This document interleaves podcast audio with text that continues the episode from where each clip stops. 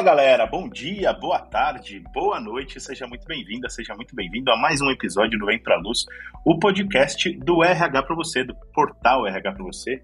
E lá o rhpravocê.com.br é o lugar onde você encontra tudo que há de mais relevante para quem trabalha com gestão de pessoas e recursos humanos. E claro, aqui também, neste podcast, afinal de contas, a gente tem um encontro marcado toda segunda-feira de manhã, cedinho, 5 da manhã, 6, 7 da manhã, tem episódio novo publicado. E eu já deixo a dica aí para você assinar o feed do podcast no tocador de sua preferência. A gente está no Spotify, é claro mas também no Google Podcasts, no Deezer, no Apple Podcasts, SoundCloud, entre outros. Então, onde quer que você esteja ouvindo a gente, faz sentido, vale a pena assinar o feed do podcast. Assim, a gente aparece na sua página inicial sempre que tiver episódio novo publicado. Mas você sabe, toda segunda-feira cedo a gente tem esse encontro marcado. Aproveitando aqui os convites, digamos assim, convido você a seguir o RH para você nas redes sociais. A gente está no Facebook, Instagram, tem o canal no YouTube, tem o grupo no LinkedIn com mais de 40 mil profissionais de recursos humanos trocando ideias todos os dias por lá. Então você não pode ficar fora dessa, tem que fazer parte da, da, nossa comunidade, combinado? Hoje a gente vai falar sobre reforma trabalhista, é tema sério, digamos assim, e tema polêmico, ele levanta um monte de de polêmicas e, e opiniões, digamos assim, é, mais acaloradas, mas a gente trouxe uma especialista para guiar a gente nessa conversa, justamente para que a gente tenha as opiniões e informações mais ponderadas possíveis. E aí eu já dou boas-vindas para a doutora Cíntia Fernandes, ela é advogada especialista em Direito do Trabalho e sócia do escritório Mauro Menezes e Advogados. Doutora Cíntia, super obrigado por atender ao nosso, ao nosso convite, ao nosso chamado é, e é um prazer falar contigo hoje. Olá, Daniel. Olá a todos os ouvintes. Eu quero expressar aqui minha satisfação, minha honra de participar desse programa, desse podcast, e fico à disposição para contribuir aí o máximo possível sobre as informações da reforma trabalhista. Que demais, a gente que agradece. E quem participa comigo hoje também é o Bruno Piai, jornalista, redator do RH para você. Tudo certo aí, Bruninho? Tudo bem? Oi, Cíntia. Oi, Dan. Oi, ouvinte.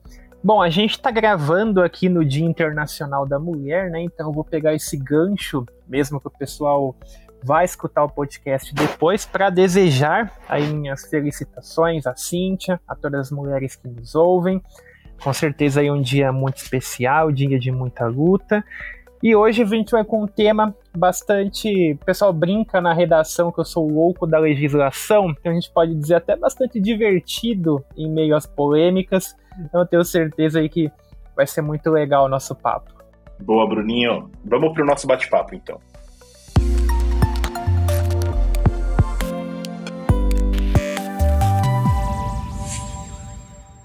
Bom, reforma trabalhista é, como eu falei, um, e o Bruninho também falou, é um tema é, empolgante, digamos assim, para todo mundo que todo mundo que de alguma forma lida com as questões de legislação, mas obviamente que todos nós, quem trabalha, todo mundo que faz parte do mercado de trabalho, de alguma forma é impactado pelas pelas ideias ou por qualquer alteração quando a gente fala da legislação trabalhista, e a gente pode falar que a última reforma trabalhista de longo alcance, digamos assim, que aconteceu em 2017, ainda no governo do Michel Temer, ela até hoje ela é polêmica, digamos assim, ela é igualmente defendida, criticada e, e, e, e certamente é assim que deve ser. É, e aí eu já pergunto para a doutora Cíntia, é, doutora, é, qual é a sua perspectiva em relação a essa última reforma trabalhista de, de grande fôlego que a gente teve, que aconteceu ali em outubro, no, acho que outubro, setembro ou outubro de 2017, ela foi de fato aprovada. É, qual é a sua perspectiva? Ela, ela, de, de que maneira ela impactou o ambiente de negócios no Brasil? É, trouxe ganhos ou perdas para o trabalhador? Eu queria que você falasse um pouquinho para a gente começar a contextualizar o nosso tema de hoje. Vamos falar sim, Daniel. É, sobre o tema da reforma trabalhista, nós temos aí né, várias, várias linhas de interpretação, né, muitas pessoas que defendem a reforma, muitas pessoas que impugnam realmente a reforma, e nós temos os dados sobre a reforma trabalhista.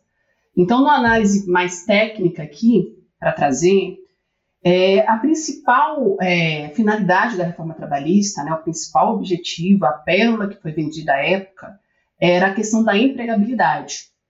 Então, seria Exatamente. a supressão de direitos em prol é, de um maior número de empregados. Então, essa era, era o grande é, slogan né, da reforma trabalhista. E de 2017 para cá, é, essa, esse slogan ele não se confirma. Né? Isso que foi vendido ele não se torna real. Porque os dados mostram que, na verdade, houve uma maior, maior índice de desempregados no Brasil durante esse período. Né? Claro que nós tivemos esses dois anos da pandemia que contribuiu bastante, mas antes mesmo da pandemia já havia essa sinalização de que a reforma trabalhista ela não alcançou é, o objetivo para que veio. E, e, aí vem aquele dilema, né? Por quê? Porque a reforma trabalhista traz o seguinte, né? É, é, um trabalho que é precarizado, a maioria dos trabalhos ali, com a, a inclusão dos dispositivos na CLT, dos novos dispositivos, é, mas com aquele dilema de que é melhor ter um trabalho precarizado do que não ter um trabalho. Só que esse, essa premissa, ela acaba afrontando a dignidade da pessoa humana. Porque é, o Brasil, principalmente, com os recursos que tem, ele tem condições de seguir numa sistemática de não ter que barganhar né, uma precarização em prol de um emprego. É melhor ter um emprego que eu estou ganhando pouco, estou sofrendo, estou sendo precarizado, estou sendo abusado, assediado moralmente, do que não ter nada. Então, isso acaba realmente afetando a dignidade. O Brasil tem plenas condições de seguir um caminho em que há, há a dignidade no trabalho e há a empregabilidade. Só que aí a reforma trabalhista, o que, que acontece? Nenhuma coisa nem outra. Né? Mesmo tendo a supressão dos direitos, esse trabalho precarizado não impulsionou a empregabilidade. Então a gente vê que o caminho da empregabilidade não é reduzir o direito do trabalhador que está ali justamente né, é um dos principais instrumentos da economia. E eu vejo hoje que, que, que, a principal carência que nós temos é esse olhar para o trabalhador, a importância que ele tem, né? Porque a movimentação da economia está associada a pagar menos para o trabalhador. Se eu pagar menos, eu vou ter uma maior lucratividade. Só que ao contrário, né? O trabalhador que ele está ali, eu não, não vou generalizar. A gente sabe que tem os maus trabalhadores e a gente sabe que tem os bons empregadores. Mas, se a gente colocar numa estatística, a maior parte né, dos trabalhadores estão ali dando seu sangue para sustentar a sua família e, e, e, tendo essa precarização sem esse olhar de que ele é um instrumento importante para a economia. Se esse instrumento, se esse ser humano, se esse trabalhador ele não está bem, né, ele está sendo ali precarizado, como que a gente evolui? Né? Então, é uma questão a se pensar realmente. Lembrando de fato, como a doutora é, trouxe, que a, a gente tem aí, vem de dois anos de pandemia, é claro, em que a nossa economia, obviamente, obviamente não, mas ela, ela de fato, né, factualmente, ela diminuiu de tamanho, mas tivemos aí os anos de 2018 e 2019 inteiros com a reforma da tra trabalhista em vigor e, de fato, ela, ela não trouxe os resultados propagandeados lá em 2017. Acho que é por aí, né, Bruno? É, esse tema, essa questão da precarização é, é, é, não, não tem como a gente não abordar, né? Hoje, inclusive, até nós temos um termo, um conceito novo que começou a bombar pelo mercado que é chamada uberização né, do trabalho. E eu queria que a doutora Cintia falasse um pouquinho ainda sobre essa questão da, da precarização, que hoje a gente realmente vê muito, a gente vê umas condições é, muito, muito ruins para que as pessoas possam exercer o seu trabalho, como ela falou, com dignidade. É, quais são os pontos dessa atual reforma é, que falham nesse sentido, nesse sentido de não combater essa precarização, de deixar que ela se expanda da forma que ela está se expandindo, e eu queria que você falasse um pouquinho, doutor, assim, é, dentro desses pontos, né, dessas falhas, se a gente pode chamar assim, o que poderia ser feito, é, não sei, a curto, médio, longo prazo, talvez uma mudança dentro dessa reforma, o que poderia ser feito para diminuir um pouquinho esse cenário de precarização do, do emprego? É, Bruno, Bruno, você trouxe uma, uma questão muito sensível e importante na sua fala, que é a questão da uberização. Que ela vem é, como resposta realmente da reforma trabalhista.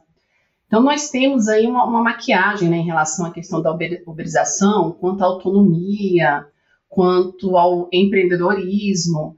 É, né, eu sou, sou eu, né, o meu, meu chefe. Então, assim, é propagado esse discurso e muitas pessoas, diante da necessidade em que se encontram, acabam sendo levadas também por esse discurso. Tá? Não vou dizer que tenha muitas situações que realmente ali a pessoa tenha se encontrado e tenha o seu benefício, então, mas existe uma maioria. E por que, que eu falo que teve como resultado é, com, que a reforma ensejou essa questão da uberização? Porque o que, que é a uberização? Né? A uberização ela vem como uma forma de trabalho autônomo, em que a pessoa, em tese, ditaria suas próprias regras, faria o seu tempo de, de labor e não teria o vínculo com aquela pessoa que toma aquele serviço. Só que por trás aí, o que, que a gente percebe na prática? Que há, na verdade, uma subordinação, né? A pessoa ela não tem como ela instrumentalizar de forma autônoma aquele trabalho, aquele trabalho está sendo regido por alguém, ela precisa cumprir aquelas ordens. É, essa questão da liberdade do tempo, uma vez que a, a correspondência financeira ela não é, é alta, significativa, acaba que esse trabalhador tem que fazer muitas e muitas horas para conseguir um valor considerável para ele ter um mínimo de conforto. E a uberização, assim, o que a gente pode perceber, ela nada mais é do que o trabalho informal é, sendo é, chancelado. É a chancela do trabalho informal. Porque uhum. o trabalho informal, a gente vê, muitas vezes o trabalhador está ali, ele tem todos os requisitos de uma relação de emprego, mas ele está sendo tratado como autônomo, ele está sendo trabalhado como PJ.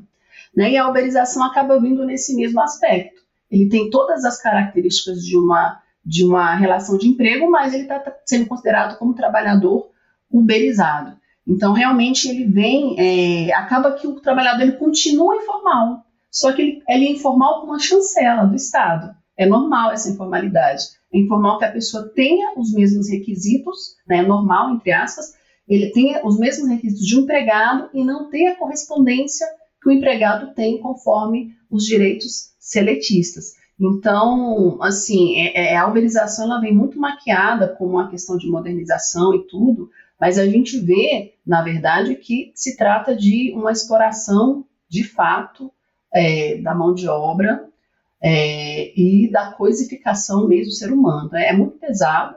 É claro que né, existem aquelas situações, não quero generalizar, que o trabalhador ele tem né, as condições de conforto, mas a gente precisa ver aí uma, a grande parte, não é assim. Então, basta um olhar simples para a gente conseguir vislumbrar. E aí, é, o Bruno também pergunta assim, quais os pontos mais sensíveis, né? São, são tantos pontos sensíveis, Bruno, Bruno, em relação à reforma trabalhista que prejudicou o trabalhador e tem prejudicado. E um dos pontos mais é, cruéis que eu considero foi a questão da limitação é, da justiça. É, porque hoje, até essa semana eu estava lendo, destacando que a reforma trabalhista ela trouxe grandes benefícios, que tanto é que houve uma redução significativa das demandas trabalhistas. Uhum. Não tem tantas ações trabalhistas como tinham antes. Então, no artigo, é, essa pessoa estava defendendo que a reforma trabalhista ela foi positiva porque não está tendo tantas demandas trabalhistas, significa que empregado e empregador estão tudo bem. Só que essa não é a realidade. Por que, que não tem demanda trabalhista? Porque o empregado ele foi suprimido desse direito, né? A partir do momento em que é, nós tivemos a decisão do STF, mas foi recente. Então, desde a reforma trabalhista, o que acontece? Tem a questão da gratuidade de justiça, é, que foi mitigada do trabalhador. Então, o trabalhador muitas vezes está ali buscando o, o, o verbas de natureza alimentar se ele perde ou por interpretação equivocada ou porque não conseguiu provar, acaba tendo que ainda pagar, né? Então, muitos trabalhadores, o que acontece é que se calam. Então, eles se calam não porque está tudo bem, eles se calam porque não tem condição de seguir adiante para é, conseguir receber aquele direito. Então, é uma, é uma falácia, na verdade, essa questão de que as demandas judiciais reduziram porque está tudo bem entre empregado e empregador. Então, é um ponto bem sensível esse, que realmente teve uma redução das demandas trabalhistas, mas não porque está tudo bem, mas porque o empregado hoje tem receio de demandar judicialmente, então ele acaba deixando de, de, de receber o seu direito é, por conta desse receio. E é um dos direitos que eu considero piores, porque assim, a pessoa trabalha, trabalhou, dedicou aquele tempo e depois fica sem receber o salário. E não tem como reaver isso mais, né? Não tem como devolver alguma coisa, porque a força de trabalho já foi, o tempo já foi consumido e não houve aquela contraprestação pelo receio que o empregado tem, fica por isso mesmo. É, e é claro que né, a gente sempre destacando as exceções, tem exceção, né? Mas uma grande parte dos trabalhadores, assim, eu já é, milito há bastante tempo, tem essa questão de não ter é, recebido todos os direitos no decorrer de uma relação de emprego. E o pior, né? Quando tem a demanda trabalhista, tem aquela questão do acordo, e muitas vezes, ainda que o empregado ele receba ali mais rápido e tudo, acabou que não recebeu toda a correspondência que ele dedicou naquele emprego. Então, é um dos pontos sensíveis que eu considero da, da reforma, entre outros tantos, né? Ah, pode falar, Bruno. Não, eu só queria acrescentar que é claro que é difícil aqui a gente fazer um exercício do se, né, do que poderia ou não ter ocorrido, mas eu acho que pelo que a gente já vinha antes, todo esse cenário que você está trazendo para a gente, talvez, claro, só com algumas mudanças em relação aos dados, independente da pandemia, já, era, já existia tendência a chegar nesse ponto, né? Não é uma daquelas circunstâncias onde a gente pode, como em muitas outras situações, usar a pandemia da Covid-19 como, entre aspas, uma justificativa fácil, uma muleta, né? A gente já caminhava muito nesse, nesse sentido, nesse caminho, né? Sim, sim, de uma forma muito, muito clara. Não, não, não, tem, assim, tem esse período de pandemia, mas antes da, do período de pandemia, é, os reflexos dessa reforma de forma é, negativa para o trabalhador já, já eram evidentes. Uhum. Doutora Cintia, eu queria fazer duas perguntas em uma aqui, é, mas eu prometo não me alongar. A primeira é resgatar uma palavra que, que a doutora usou em, em uma das respostas sobre modernização, né? Quer dizer, há, uma, há um movimento que é contínuo, isso de fato não tem nada a ver com esta reforma trabalhista de 2017 ou a, ou a, a, a pandemia, nem nada disso. Há uma, const, uma constante é, é, é, necessidade, digamos assim, levantada por, algum, por alguns setores da nossa sociedade sobre a, a modernização é, da nossa legislação trabalhista, do nosso ambiente de trabalho, do, do, mercado de trabalho, ambiente de negócios e tudo mais, e que o Brasil seria dos países menos é, é, é, é competitivos no mundo, muito por conta da, dos índices de produtividade, aquela coisa toda. É, e eu, esse é um dado e eu queria perguntar para a doutora de que maneira a legislação trabalhista é instrumental para isso, para combater este, este tipo de narrativa especificamente. E a segunda é de que, eh, quer dizer, eh, que, que solução seria possível, né? Aí é, a gente já tem, tem ouvido falar, por exemplo, sobre uma possível, uma eventual revogação desta reforma trabalhista de 2017, caso, por exemplo, algum, algum partido de oposição venha a ganhar as eleições presidenciais que vão acontecer em outubro, novembro deste ano. É, esta é uma solução, mas quais são os outros caminhos? Eu queria que você falasse um pouquinho sobre isso. Bom, em relação a essa questão da, da modernização, né? Quando se fala de modernização da legislação trabalhista, na verdade, essa modernização vem para atender às novas demandas, né? aos novos postos de trabalho que foram criados ao longo do tempo.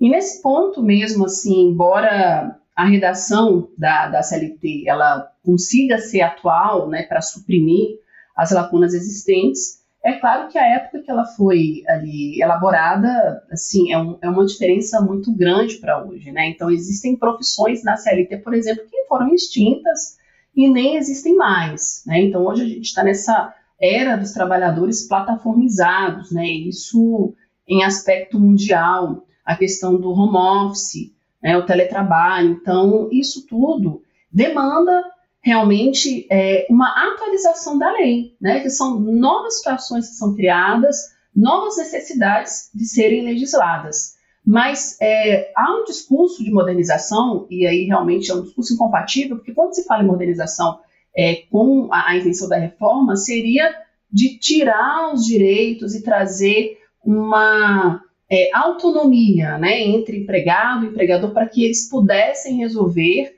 as coisas por eles mesmos sem a ingerência do Estado. Né? Então, é, há uma defesa grande, principalmente ali para aqueles que foram aí os responsáveis pela reforma, que seria isso, né? que deveria ter menos ingerência do Estado para que tivesse liberdade entre as partes das negociações. Então, o que fosse resolvido entre empregado e empregador é eles mesmos que se resolve e está tudo bem. Só que aí vem aí o problema, né? Não é uma questão de modernização, a modernização é justamente a atualização, né? aquilo que a legislação ainda não alcançou para conseguir é, estabelecer as diretrizes normativas para aquilo. E quanto a essa questão da, da liberdade entre empregado e empregador, é, a gente vê a questão da necessidade. Então, por exemplo, né, se não tem a ingerência do Estado, e principalmente aqui no Brasil, que a gente tem aí, é, sabe, né, como que funciona, é, o empregado, né, ele precisa do emprego, né, então aqui muitos vão se identificar com isso, ele precisa do emprego, então ele acaba se submetendo a muitas regras pela necessidade. Então, essa necessidade de sobrevivência do empregado, né, por ter uma família, por ter que se manter, por ter que manter filhos, a mãe, pai, enfim, essa necessidade faz com que essa relação não tenha essa característica que é pregada, né, de liberdade entre as partes, porque o patamar é muito diferenciado. Eles não estão Sim. no mesmo patamar. Né? Então, assim, é, é, um discurso preocupante nesse sentido, porque o empregado, e muitas vezes as pessoas falam, ah, mas por que, que a pessoa se submete a isso? Né? Porque era só é, é, vindicar os seus direitos. Mas a gente sabe, a pessoa vindica um direito hoje, amanhã ela está sendo dispensada sem justa causa porque não se adequou ao perfil da empresa. Então, é um tema bem polêmico, né, esse aspecto, e principalmente esse de modernização para trazer essa liberdade entre, entre empregado e empregador. Perfeito. E aí, é, sobre os, as novas perspectivas, quer dizer, revogar é uma, é uma possibilidade? É, o que, que a gente pode esperar, digamos assim, em termos de soluções? Sim, é o que aconteceu com a Espanha, né? Eles verificaram ali que realmente não atendeu, né? não veio, não cumpriu para que veio, e aí fizeram aí essa, essa revogação e o Brasil aí teve essa marcha nesse sentido também. Então, quando aconteceu a reforma trabalhista, na verdade, havia essa necessidade de quê? De atualização e ainda tem a necessidade da proteção. Então a reforma vem, acaba tirando muitas proteções do trabalhador, abrindo a margem da precarização e também é, do trabalho informal. E, e, assim seria o interessante. O interessante é que realmente fosse revogado todos esses, esses dispositivos legais que foram inseridos de supressão. Porque, na verdade, esses dispositivos, ele não favorece o bom empregador, né? ele favorece o mau empregador, né? os dispositivos de supressão.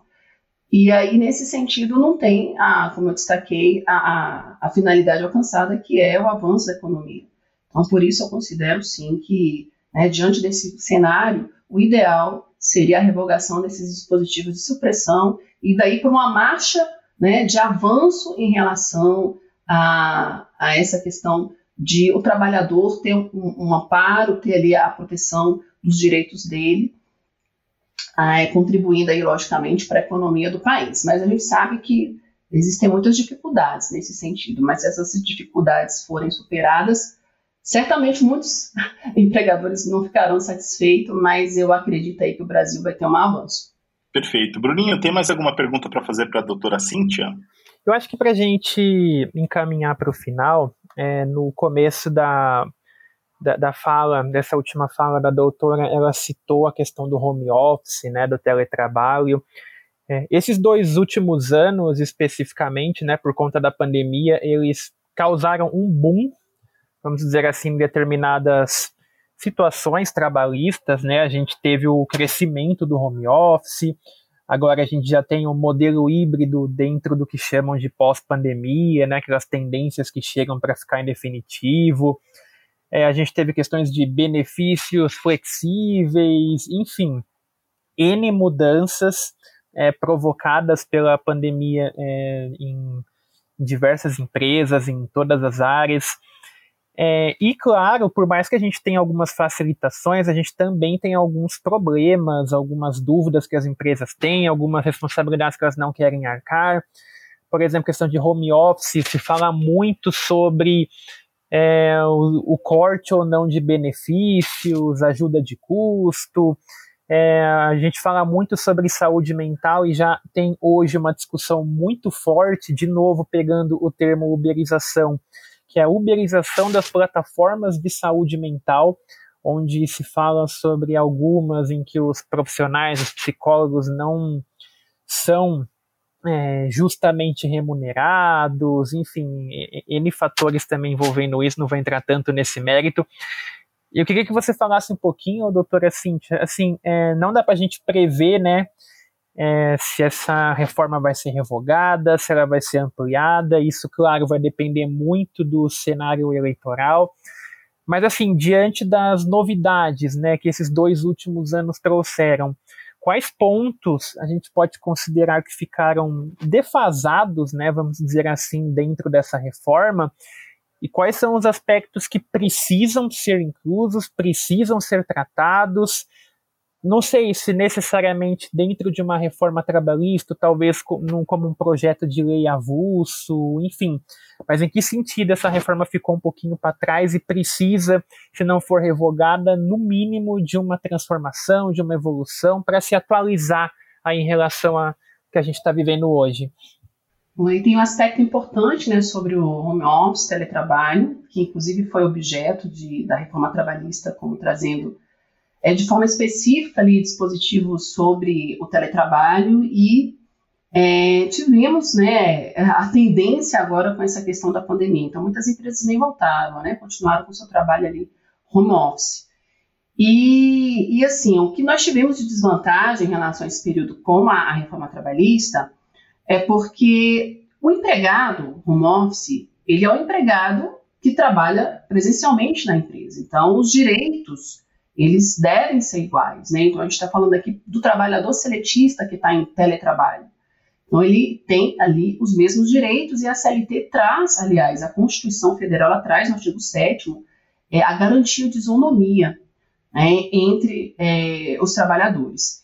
E aí um ponto é, negativo é justamente sobre essa questão da jornada de trabalho, né, o fato de, é, sobre uma alegação de não ter controle da jornada, o empregado trabalhar horas a fio, não ter direito à correspondência das horas extras, né, porque a, a reforma ela traz justamente isso, né, a supressão de hora extra para quem trabalha em teletrabalho, sob a alegação de que não haveria como ter um controle de jornada desse trabalhador. Mas a gente sabe que hoje em dia, né, com essa questão de login nas plataformas, tudo é possível ter um controle ali daquele trabalhador.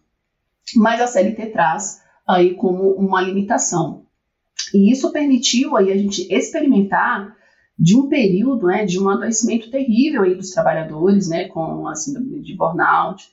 É, tanto é que foi considerada recentemente aí doença ocupacional pela quantidade de trabalhadores doentes. E considero que é um ponto né, importante é, de ser analisado, inclusive com a reparação da legislação nesse sentido, sob assim o prejuízo de a gente ter aí, né, desaguar em muitos trabalhadores doentes, é, e isso tudo há um, um, um, peso né, na sociedade. E um trabalhador doente, ele não é um trabalhador isolado doente, é um trabalhador dentro da sociedade, e tudo isso tem os reflexos né, dentro da casa dele, no trabalho, na família, na previdência, então isso tudo tem, é um, é um efeito dominó. Então tem que ter um olhar para isso. Então, essa tendência né, do teletrabalho, do home office, com o que a gente tem hoje, que foi instituído pela CLT, acaba tendo aí grandes prejuízos que se não tiver uma reparação, a gente vai ter mais prejuízos de trabalhador doente, com essa questão de cumprimento de meta e jornada de trabalho exaustiva, com adoecimento mental, físico e sem ter a correspondência salarial das horas extras. Doutora Cintia, eu queria agradecer imensamente pela sua participação, parabéns pelo trabalho e, mais uma vez, agradeço por ter tirado um tempinho para falar com a gente hoje. Eu que agradeço a participação, acabo me empolgando, falo demais, fico à disposição aqui e realmente foi uma satisfação enorme participar desse momento. Foi muito bom poder contar contigo. Bruninho, obrigado também por ter tirado um tempo para falar com a gente hoje, hein? Dan, obrigado, doutora Cíntia, também muito obrigado, super prazer te conhecer. Obrigado aos nossos ouvintes, realmente muito importante né, ter tratado sobre esse assunto.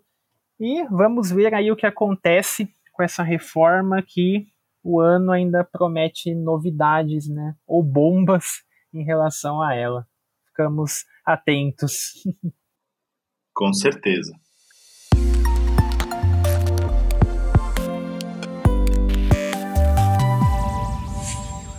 E aí, curtiram o nosso bate-papo de hoje com a doutora Cíntia Fernandes? Ela é advogada especialista em direito do trabalho e sócia do escritório Mauro Menezes e Advogados. Participou comigo também hoje o Bruno Piai, jornalista, redator do RH para você.